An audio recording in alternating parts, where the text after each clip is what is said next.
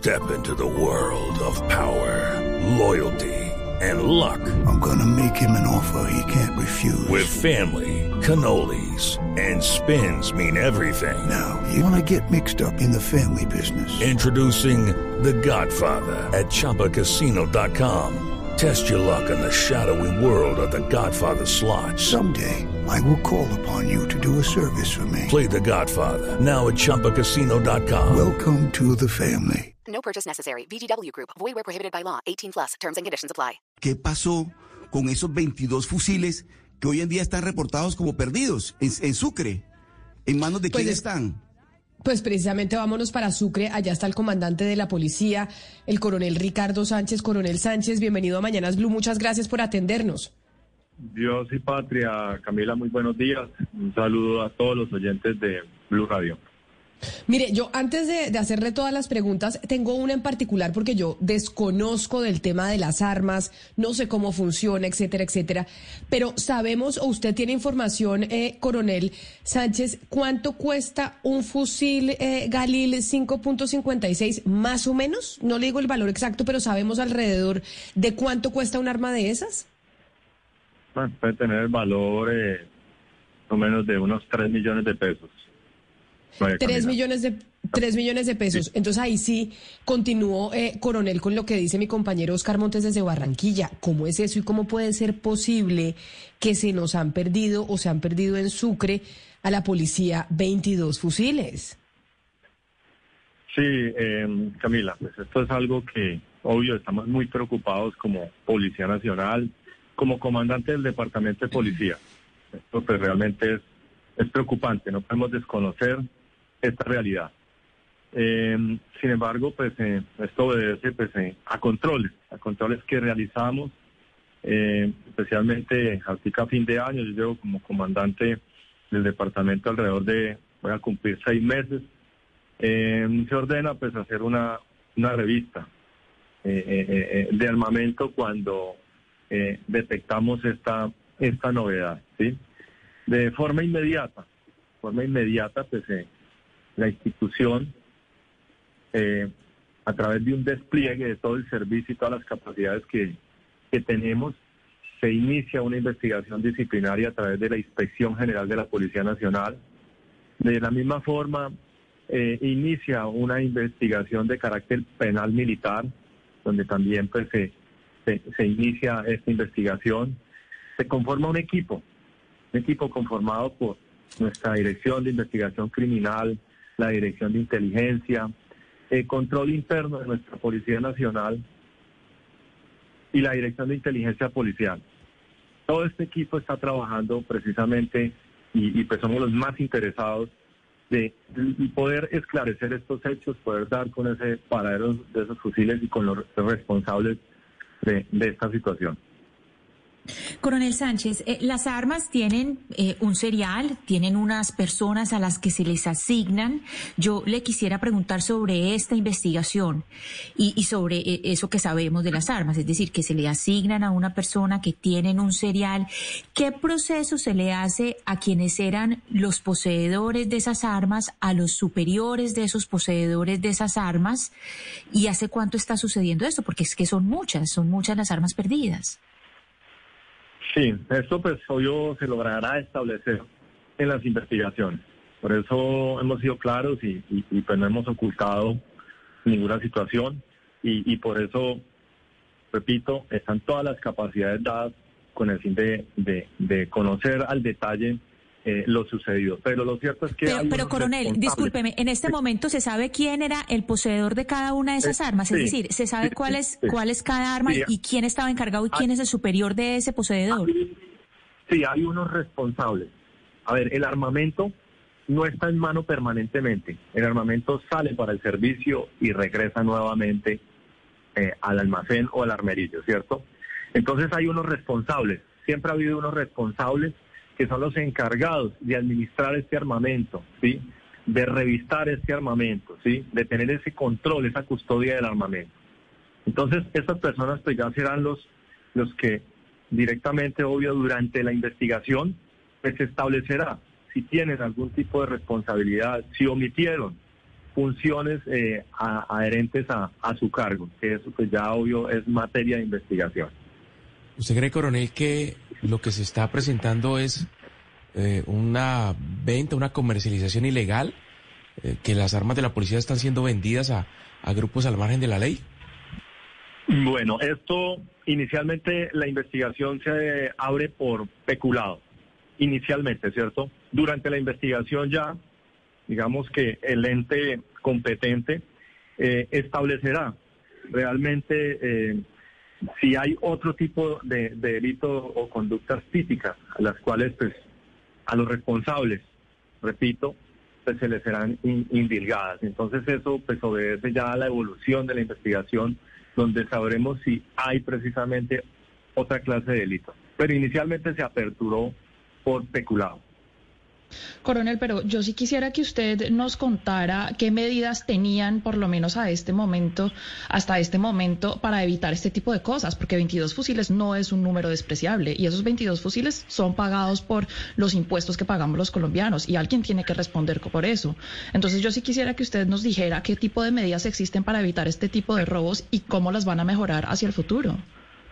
Claro, Camila, sí. eh, usted, tiene toda la razón. La Policía Nacional tiene los mecanismos y estos mecanismos precisamente son esos. Hay unos responsables de la custodia y de la administración de este armamento y son esas personas los encargados precisamente de hacer revistas periódicas, de hacer revistas periódicas. Entonces, dentro de estos reportes que ellos han venido dando frente a estas actividades que son, digamos, consecuentes con su cargo, precisamente es donde vamos a establecer nosotros qué omisiones se dieron en su cargo, por qué Sí. de pronto no se detectó esta conducta antes, ¿cierto? Y pues repito, tendrá que haber pues eh, responsabilidades en, eh, referente a la omisión frente a su cargo. Coronel Sánchez, le pregunto, le pregunto por eh, qué se ha podido establecer acerca de la manera cómo fueron hurtados eh, o, se, o se extraviaron estos, estos fusiles, estos Galil. Es decir, se trató de un robo sistemático, continuo, fue una sola, eh, de una sola vez se llevaron los 22 fusiles. ¿Qué se ha podido establecer hasta el momento en la investigación sobre cómo fueron hurtados los, los fusiles? Sí, podríamos tener al momento una, una hipótesis eh, que este armamento se pudo poder estar extraviando desde el año 2019 y, y ha sido de una forma paulatina. O sea, esto de pronto no fue de una forma eh, que hayan salido los 22 fusiles, digamos, de, en una, en una sola actividad o en un solo hecho. O sea, lo que hemos podido determinar es que esto eh, eh, fue de una forma paulatina. Eh, coronel, pero entonces, eh, a ver, para entender mejor, estas armas usted dice que van saliendo de forma paulatina. ¿Quiere decir que todas salieron de bodega? Es decir, no estaban en uso o hay algunas que hayan salido de manos. Esa es mi primera pregunta, si es de bodega o en manos. ¿Y por qué desde la primera, desde la primera pérdida no se reportó? O sea, ¿cómo es posible que desde la primera pérdida no se haya reportado y, y solamente ahora lo sepamos, sabiendo que usted nos dice, usted nos acaba de decir que desde 2019 nos acaba de decir o 2018? Sí, a ver, eh, eh, repito, este, este armamento sí hay soportes que, digamos, salió al servicio, ¿sí? Que, que estuvo en servicio y por eso es que precisamente estamos manejando ese tema de que la pérdida fue paulatina porque hay unos antecedentes que salió al servicio y regresó nuevamente al armerillo, ¿sí? Entonces, eh, de aquí, de ahí digamos que es donde se, se desprenden pues todas las investigaciones y donde se están verificando qué falencias se presentaron porque efectivamente hay unos responsables, claro, hay unos responsables de la administración y de la custodia de este armamento. With Lucky Land slots, you can get lucky just about anywhere. Dearly beloved, we are gathered here today to. Has anyone seen the bride and groom? Sorry, sorry, we're here. We were getting lucky in the limo and we lost track of time. No, Lucky Land Casino, with cash prizes that add up quicker than a guest registry. In that case, I pronounce you lucky. Play for free at LuckyLandSlots.com. Daily bonuses are waiting. No purchase necessary. Void where prohibited by law. 18 plus. Terms and conditions apply. See website for details. Pero míreme, coronel, entonces eh, acá le estoy eh, recibiendo muchos mensajes de algunos oyentes que nos están escribiendo y nos dicen que no es cierto que un fusil eh, Galil 5.56 cueste 3 millones de pesos como usted nos lo está diciendo. Perdóneme porque es que esa fue mi primera pregunta. Nos dicen que 3 millones de pesos cuesta una pistola cualquiera, no un fusil. ¿Usted está, es, es, es el precio real? porque ahí estaríamos hablando entonces de mucho más dinero y no solo eso, sino de una gravedad mucho mayor. Esos son los valores, digamos, que se puede tener en, los sistemas contables de la policía, de acuerdo ya al tiempo del armamento, hablando específicamente de estos 22 fusiles. A eso es a lo que yo me refiero. Claro, esto podría tener un, valor mayor cuando en su momento cuando se adquieren. Este, este material va teniendo una depreciación, eh, al igual que, que, digamos, son los valores que, que, en los cuales pueden oscilar eh, contablemente. Sí, pero coronel, permítame, yo, yo insisto en el tema de la, de, la cuantía de los fusiles que se han perdido, que están extraviados, que no sabemos dónde están. Es decir, todos los días esos fusiles que salen, cuando regresan, no se contabilizan. Es decir, se sabe exactamente al final, cuando se hace la, la, contabilidad de los fusiles, cuántos faltaron y cuánto, o, cuántos quedaron por, por fuera, o cuántos siguen en, la, digamos, en la calle. Al hacer esa, esa, esa, esa valoración de esa contabilidad de los fusiles diariamente, no se, no, se estableció que había una pérdida, porque solo hasta el 31 de diciembre es que se encuentran que hay 22 fusiles que no, que no, que no aparecen. Esa parte no la entiendo, eh, coronel Sánchez. Sí, sí, a ver, eh, repito, hay unos, unos responsables, ¿cierto? Que son los encargados de administrar el armamento. Son quienes entregan el armamento y lo reciben y precisamente entre sus funciones está la que usted pues, me acaba de decir. Ellos deben de velar porque el armamento que salga vuelva a ingresar, ¿cierto? De hecho, la evidencia sí está, que ese armamento salió al servicio y regresó, ¿cierto? Ya hay que mirar, por eso en la investigación, repito, todo esto es materia de investigación, se establecerá cuál fue la omisión de esos funcionarios, cuál fue la omisión que omitieron, si se tenía conocimiento anteriormente y, omitieron informar, ¿sí? O sea, todas estas cuestiones todos estos elementos de información que yo le estoy diciendo son materia de investigación, pero claro que hay unos responsables hay unos responsables de, esa administración del armamento, de que salga el armamento al servicio, de que regrese nuevamente a los armerillos. Hay unos responsables y pues obvio que eso es, eh, eh, está eh, siendo objeto de investigación. Pero mire, ya que usted habla de los armerillos y demás, nos dice Coronel Javier, un oyente que lo está escuchando y que nos escribe a nuestra línea de WhatsApp al 301-764-4108. ¿Por qué razón, si todos los días, hasta tres veces al día, se pasa revista de los armerillos, los turnos y de los almacenes cada mes, pues ¿por qué se pierden estos 22 fusiles? Que esto es obvio que se ve a leguas que hay una vinculación de personal y de mucha gente en la pérdida de este armamento ustedes, ¿cómo puede ser posible que no se hayan dado cuenta antes y que no se haya empezado una investigación al respecto, sobre todo en un país como, el nuestro? Sí, Camila, sí. Usted tiene, toda la razón. Por eso repito, detectamos esta novedad precisamente producto de uno de nuestros controles, algo en lo cual se realiza, se realiza en la institución, especialmente los fines de año. Detectamos esta novedad y pues estamos en ese, en ese proceso de investigación.